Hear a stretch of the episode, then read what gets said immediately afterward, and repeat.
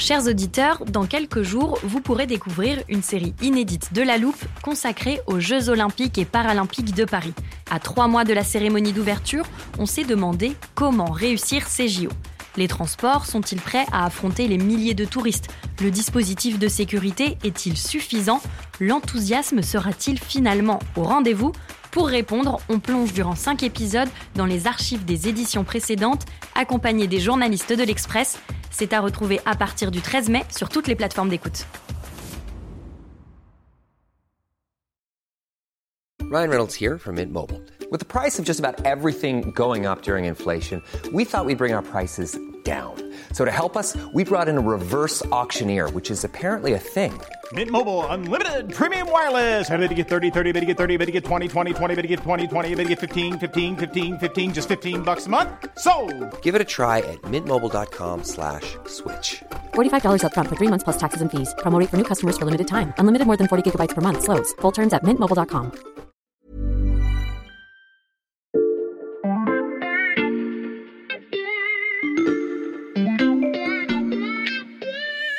Salut, c'est Charlotte Baris. Nous sommes le mercredi 10 mai 2023. Bienvenue dans La Loupe, le podcast quotidien de l'Express. Allez, venez, on va écouter l'info de plus près.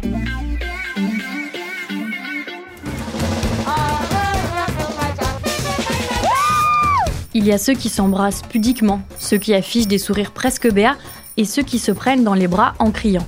Certains agitent de grands drapeaux ou chantent l'hymne national turc. Dans un restaurant d'Istanbul, des sexagénaires trinquent et sautent de joie, tandis que des jeunes hurlent leur bonheur. Toutes ces scènes de liesse n'ont pas réellement eu lieu, mais elles sont représentées dans la dernière publicité de la marque Yeniraki, qui produit une eau de vie à l'anis. Deux minutes de sourire et d'embrassade dignes d'un spot Coca-Cola, et ce slogan répété à plusieurs reprises Comment célébrerez-vous le jour venu? Officiellement, le jour en question, c'est le 29 octobre 2023, date du centenaire de la République de Turquie, et pourtant, une phrase laisse planer le doute. Le jour venu, nous nous prendrons dans les bras et nous passerons à autre chose. Et si en fait, Yeniraki s'apprêtait à célébrer la fin du règne de Recep Tayyip Erdogan C'est en tout cas l'hypothèse de nombreux internautes turcs qui partagent en masse cette publicité devenue virale, car ce dimanche 14 mai, le président turc brigue un troisième mandat consécutif et en 20 ans d'un règne de plus en plus autoritaire, Erdogan n'a jamais été aussi menacé. Une partie de la Turquie semble donc prête à tourner une page de son histoire politique, mais encore faut-il qu'en cas de défaite, le président sortant accepte de passer le relais.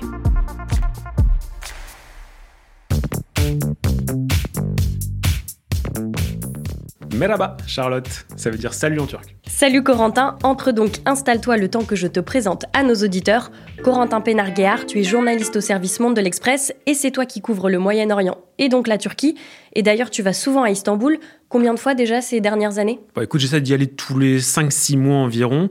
Euh, donc là, depuis un an et demi, j'y suis allé trois fois. Et, euh, à chaque fois, Istanbul et d'autres villes en Turquie. Ah oui, c'est pas mal. En tout cas, tu connais parfaitement la politique turque. Les lecteurs de l'Express sont habitués à lire tes analyses et tu étais même déjà venu dans la loupe nous parler d'Erdogan et de cette élection présidentielle à venir. Attends, laisse-moi retrouver l'épisode dans l'armoire. Ah, ça y est, je l'ai. À l'époque, voici ce que tu nous disais en conclusion. Et battre Erdogan dans les urnes en 2023, c'est possible? Bah, apparemment, oui, en fait, parce que euh, là, Erdogan, euh, il a jamais été aussi bas dans les sondages. Et en fait, dans tous les scénarios euh, envisagés pour la présidentielle de 2023, il est battu, peu importe son adversaire. Alors Corentin, où est-ce qu'on en est aujourd'hui? Bah, en fait, la situation a pas tant que ça changé pour Erdogan, euh, voire en fait, elle s'est aggravée en réalité. Mhm. En fait, il est dans une situation très paradoxale parce que les sondages ne sont pas bons, mais en théorie, il n'a jamais été aussi puissant. Alors, si tu te souviens bien, euh, il a purgé l'armée, la police et toute l'administration après le coup d'État raté de 2016. Il a fait changer la constitution en 2017 Mhm. pour obtenir un système ultra présidentiel Mhm. et des milliers d'opposants politiques et de journalistes sont soit en prison, soit en exil. Donc en fait, on peut résumer la situation comme ça. Erdogan est un président très fort, mais un candidat très fragile. Je me souviens que ça, tu nous l'avais expliqué, il est affaibli à cause de la récession économique post-Covid-19. Ouais, en fait, il avait très mal géré euh, cette crise à l'époque, et depuis, c'est encore pire que ce que j'avais raconté dans notre dernier épisode. En fait, la situation économique, elle s'est encore détériorée pour les Turcs, et depuis un an, euh, l'inflation, elle est euh, officiellement au-dessus de 60%, on va dire, alors qu'en réalité, elle est à plus de 110% d'après des économistes indépendants. Et quand j'en parle avec des Turcs, ils me racontent tous à quel point la situation est devenue intenable, avec des prix qui ont triplé ou quadruplé quand ils vont faire leurs courses, et les salaires qui ont beaucoup beaucoup, de mal à suivre, évidemment. Mhm. Et puis tu as eu cette tragédie en février dernier qui a fortement affaibli le pouvoir en place. J'imagine que tu parles du tremblement de terre. Ouais, c'était ça. C'était le, 6 février et ça a été une vraie débâcle pour euh, Erdogan et pour la Turquie en général. Mhm. Il y a eu plus de 55 000 morts, euh, plus de 100 000 blessés, 2 millions de personnes qui ont perdu leur logement, euh, qui ont dû dormir dans des tentes ou des conteneurs, alors qu'à l'époque il faisait moins 5 degrés dehors. Et encore aujourd'hui, hein, c'est le chaos dans le, sud de la Turquie et une partie de l'est. Et là-dessus, les autorités, bah, elles étaient carrément absentes dans certaines zones. Mhm. Leur réponse a été très critiquée parce que trop lente, pas assez préparée et que les normes antisismiques, euh, elles étaient tout simplement pas respectées dans la Turquie d'Erdogan depuis 20 ans. Aïzé Karaman avait 35 ans. C'est Halil, son neveu, qui a découvert son corps. Nous avons sorti son corps la nuit dernière vers 11h. Nous avons fait ça seul. Il n'y avait aucune équipe de secours du gouvernement pour nous aider. Là-dessus, euh, tu as aussi eu des affaires de corruption euh, qui ont ressurgi, euh, notamment dans des villes dirigées par le parti d'Erdogan. Donc forcément, à trois mois d'une présidentielle assez serrée, ça a annoncé une campagne très compliquée pour le président sortant. Et en plus, Corentin, Erdogan semble également affaibli physiquement. Ouais, Erdogan, il a 69 ans, donc c'est pas si âgé si on pense à Joe Biden, par exemple. Mais pendant cette campagne, on voit le président turc très fatigué, il a les traits tirés, il a une démarche un peu saccadée, et il a même fait un malaise en direct à euh, pendant une interview télé. Mhm. Il a dû mettre sa campagne en pause pendant trois jours, hein, ce qui est euh, pas forcément raccord avec son image d'homme fort, euh, très puissant de la Turquie. Et en plus, bah, ça a fait ressurgir des vieilles rumeurs sur un possible cancer du côlon. Ça a toujours été démenti par la présidence turque, mais bon, c'est le problème dans les pays avec de moins en moins de liberté de la presse. On a du mal à avoir des vraies infos, à démêler le vrai du faux. Et tout ça, j'imagine que ça conforte les Turcs qui veulent tourner la page et changer de président. Ouais, c'est sûr. Hein. même si après 20 euh, ans au pouvoir, ils n'avaient pas vraiment besoin de nouvelles raisons de voter contre lui, parce que un des problèmes d'Erdogan, c'est que à force de concentrer tous les pouvoirs entre ses mains, bah, c'est plus compliqué de trouver un bouc émissaire pour les problèmes de la Turquie actuelle, parce qu'au final, tout tourne autour d'Erdogan, mhm. de sa personne, de ce qu'il fait, euh, de ce qu'il n'a pas fait. Et même si une partie euh, des reproches est justifiée, tu as une grande partie de la population turque qui est dans une logique de voter tout sauf Erdogan. Et d'ailleurs, c'est ça qui rassemble l'opposition. On l'a compris, 20 ans après le début de son règne, la stature de Recep Tayyip Erdogan chancelle et ça pourrait bien bénéficier à ses opposants plus unis que jamais.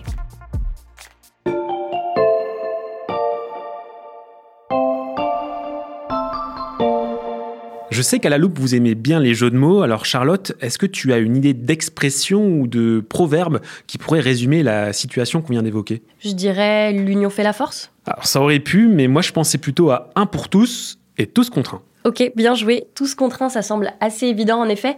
Mais ce qui m'interpelle surtout, c'est le un pour tous, tu parles de qui? Alors il s'appelle Kemal Kilicdaroglu, il a 74 ans, donc 5 de plus qu'Erdogan, et je vais te dérouler son CV assez rapidement. Mhm. C'est un économiste, un haut fonctionnaire, et depuis 12 ans il dirige le CHP, euh, c'est euh, le parti euh, héritier d'Atatürk, de centre-gauche plutôt, et c'est le plus grand parti d'opposition à l'AKP d'Erdogan. Et depuis 20 ans, il est élu au Parlement turc. Alors aujourd'hui, c'est un personnage qui a ce côté très lisse, presque placide, assez consensuel.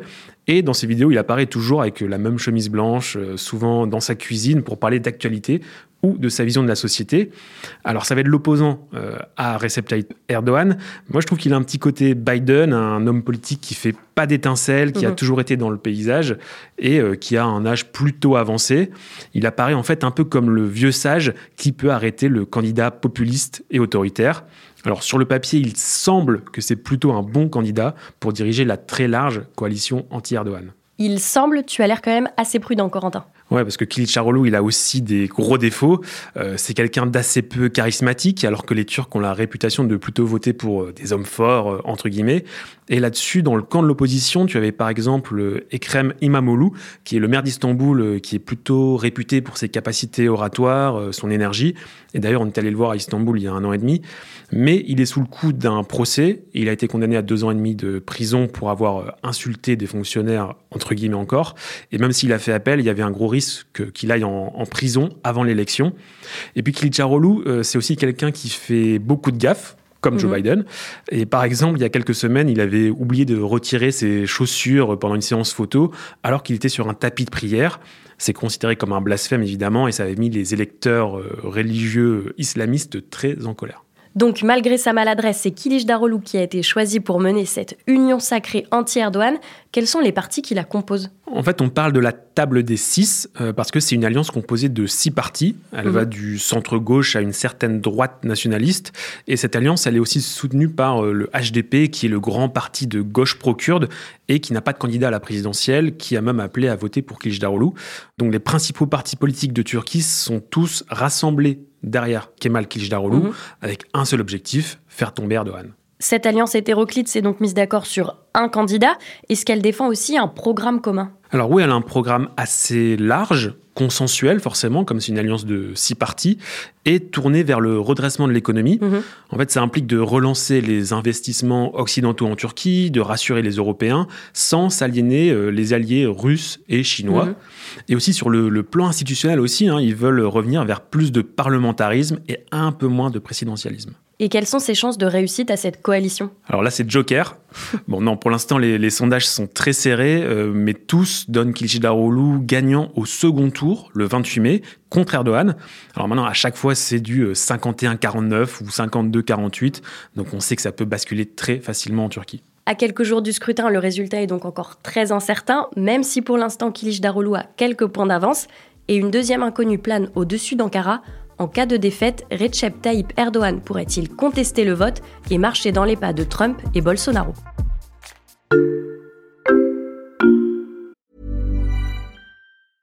It's that time of the year. Your vacation is coming up. You can already hear the beach waves, feel the warm breeze. relax, and think about work. You really, really want it all to work out while you're away. Monday.com gives you and the team that peace of mind. When all work is on one platform and everyone's in sync, things just flow wherever you are. Tap the banner to go to Monday.com.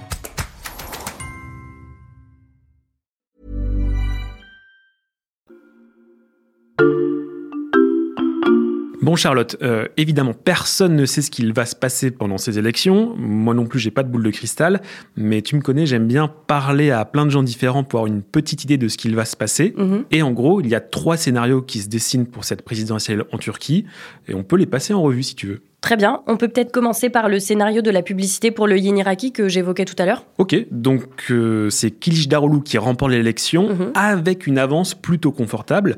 Donc Erdogan n'a même pas la légitimité de contester l'élection. Il accepte le résultat, la transition se passe plutôt pacifiquement, et là, la coalition décide de mettre en œuvre euh, son programme de campagne. Donc c'est un scénario qui est très optimiste pour la démocratie turque, mais il y a quand même une ombre au tableau. Et laquelle? Bah, Le 14 mai, le même jour que la présidentielle, tu as les élections législatives qui s'annoncent beaucoup, beaucoup plus compliquées pour l'opposition. Pour résumer, la carte électorale, elle est largement en faveur du parti d'Erdogan. Donc même si Kılıçdaroğlu est élu président, il a peu de chances de pouvoir compter sur une majorité à l'Assemblée. Mais ça, est-ce que c'est vraiment un problème, Corentin? Je me souviens que dans l'épisode précédent, tu nous avais parlé de la réforme constitutionnelle de 2017 qui a enlevé beaucoup de pouvoir au Parlement turc. Bah, en fait, pour mettre en œuvre certaines réformes urgentes, entre guillemets, ça ira. Kılıçdaroğlu euh, va pouvoir gouverner avec ses vice-présidents euh, qui sont les leaders des autres partis de sa coalition. Mais euh, pour l'instant, tous sont liés par leur opposition à Erdogan et sur plein de sujets, ils sont vraiment en désaccord. Mhm. Par exemple, sur la question kurde. Donc ça, c'est pour le premier scénario. Deuxième solution, c'est Erdogan qui gagne et qui se maintient donc au pouvoir. Ouais, donc s'il est réélu, c'est une grande victoire pour le président turc. Ça va affirmer son régime ultra-présidentiel, légitimer sa dérive autoritaire et euh, pour le coup, la démocratie turque risque de basculer pour de bon. Erdogan aurait alors un, un boulevard pour rendre le régime encore plus autocratique, encore plus dur à l'égard des opposants. Et est-ce que ça, c'est un scénario plausible? Oui, parce que la campagne, elle est tout sauf équitable. En fait, ces derniers mois, Erdogan utilise tous les moyens de l'État turc pour faire campagne. Il a offert une retraite anticipée à 2 millions de seniors. Il a doublé le salaire minimum. Et euh, tous les jours, il inaugure une avancée majeure pour la Turquie, euh, que ce soit un navire porte-drone immense, une centrale nucléaire ou un nouveau pont. En fait, c'est vraiment l'événement permanent et une certaine idée de la grandeur de la Turquie. La victoire d'Erdogan, ça c'est le deuxième scénario. Il en reste un troisième et dernier, une solution intermédiaire, j'imagine. Ouais, plus ou moins. En fait, ce serait surtout un scénario catastrophe. Euh, ce serait une victoire serrée de Kılıçdaroğlu avec Erdogan qui conteste l'élection et qui refuse de laisser le pouvoir. Un peu comme aux États-Unis en 2020 ou au Brésil l'automne dernier. Ouais, exactement. Hein, sauf qu'il y a quand même des différences assez majeures. C'est que Trump et Bolsonaro, ils ont fait que un mandat, alors Mhm. que Erdogan est au pouvoir depuis 20 ans. Il a remodelé les institutions et il a la main complète dessus. Le scénario où il refuserait de quitter le pouvoir, euh, ça inquiète beaucoup. C'est un vrai test de la solidité de la République turque. Aux États-Unis et au Brésil, tu avais des institutions qui ont montré qu'elles pouvaient résister à un tel assaut, Mhm. mais c'est beaucoup moins évident en Turquie, surtout qu'il y a eu des précédents inquiétants sous Erdogan ces dernières années. Quel précédent? Bah, en fait, quand on parle de ce scénario catastrophe, on évoque souvent l'année 2015 euh, en Turquie. Pour résumer, en juin 2015, tu as eu des législatives et le parti d'Erdogan a perdu sa majorité absolue et il n'a pas réussi à former un gouvernement, donc il a appelé à des nouvelles élections en novembre. Et là, à ce moment-là, la Turquie a commencé à subir une vague d'attentats sans précédent euh, de la part des Kurdes du PKK et de Daesh. Et au final, le parti d'Erdogan a remporté ces nouvelles élections. Donc depuis, tu as aussi eu la tentative de coup d'État en juillet 2016. Dans la soirée, des tanks de l'armée ont envahi Istanbul, bloquant les ponts et l'aéroport Atatürk. À Istanbul, les militaires instaurent le couvre-feu et font lire un communiqué à la télévision. La riposte est immédiate. Malgré les tirs des rebelles, les partisans protestent en masse. Au petit matin, le coup d'État a échoué. Les arrestations des soldats mutins se succèdent. Elle a permis à Erdogan de lancer une grande purge dans les services publics, dans les forces de l'ordre et l'armée, avec plus de 150 000 fonctionnaires qui ont été euh, virés du jour au lendemain. Et donc clairement, si Erdogan refuse de quitter le pouvoir, on est dans l'inconnu la plus totale. Mais comment le président sortant pourrait justifier son maintien au pouvoir? En fait, c'est un peu sa recette habituelle. Euh, il l'a déjà utilisé euh, pas mal de fois. Et tu as déjà vu pendant la campagne certains ministres d'Erdogan euh, parler euh, et comparer euh, l'élection du 14 mai à un coup d'État. Ils disent que l'opposition euh, va avoir recours à des fraudes massives le jour du vote et que derrière, bah, c'est l'Occident qui est en train de voler l'élection aux Turcs et à Erdogan. Tu parles de l'Occident, Corentin. Justement, qu'est-ce que le résultat de l'élection pourrait changer au niveau international? Bah, c'est une élection qui est suivie de très près en Europe et en France, parce qu'en fait, si ça tourne mal en Turquie, ça peut avoir des, des grosses conséquences pour notre continent, à la fois au niveau commercial, mais aussi à propos des millions de réfugiés qui vivent en Turquie. Mmh. Euh, ça aura aussi un impact sur la guerre en Ukraine, où la Turquie jouera un rôle euh, primordial entre la Russie et l'Occident. Et aussi, ça aura un impact sur l'OTAN, puisqu'on attend toujours le feu vert de la Turquie pour l'adhésion de la Suède euh, à Mhm. l'Alliance Atlantique. Alors, plus largement, euh, cette élection, elle va décider du destin démocratique de la Turquie, qui est notre grand voisin et qui peut basculer dans un régime autoritaire total. Quel sera le destin démocratique de la Turquie? On aura plus d'éléments de réponse dès que les résultats de l'élection tomberont, dimanche donc. Merci Corentin. Merci beaucoup, Charlotte. Corentin Pénarguéard, journaliste au service Monde de l'Express. On peut lire l'ensemble de tes enquêtes et de tes reportages sur l'express.fr. Si vous n'êtes pas déjà abonné, profitez-en. Le premier mois d'engagement ne coûte qu'un euro en ce moment.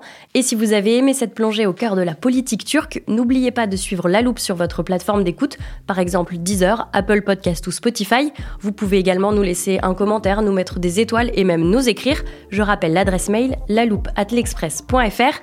Cet épisode a été écrit et monté par Mathias Pengili et réalisé par Jules Cro. Retrouvez-nous demain pour passer un nouveau sujet à la loupe.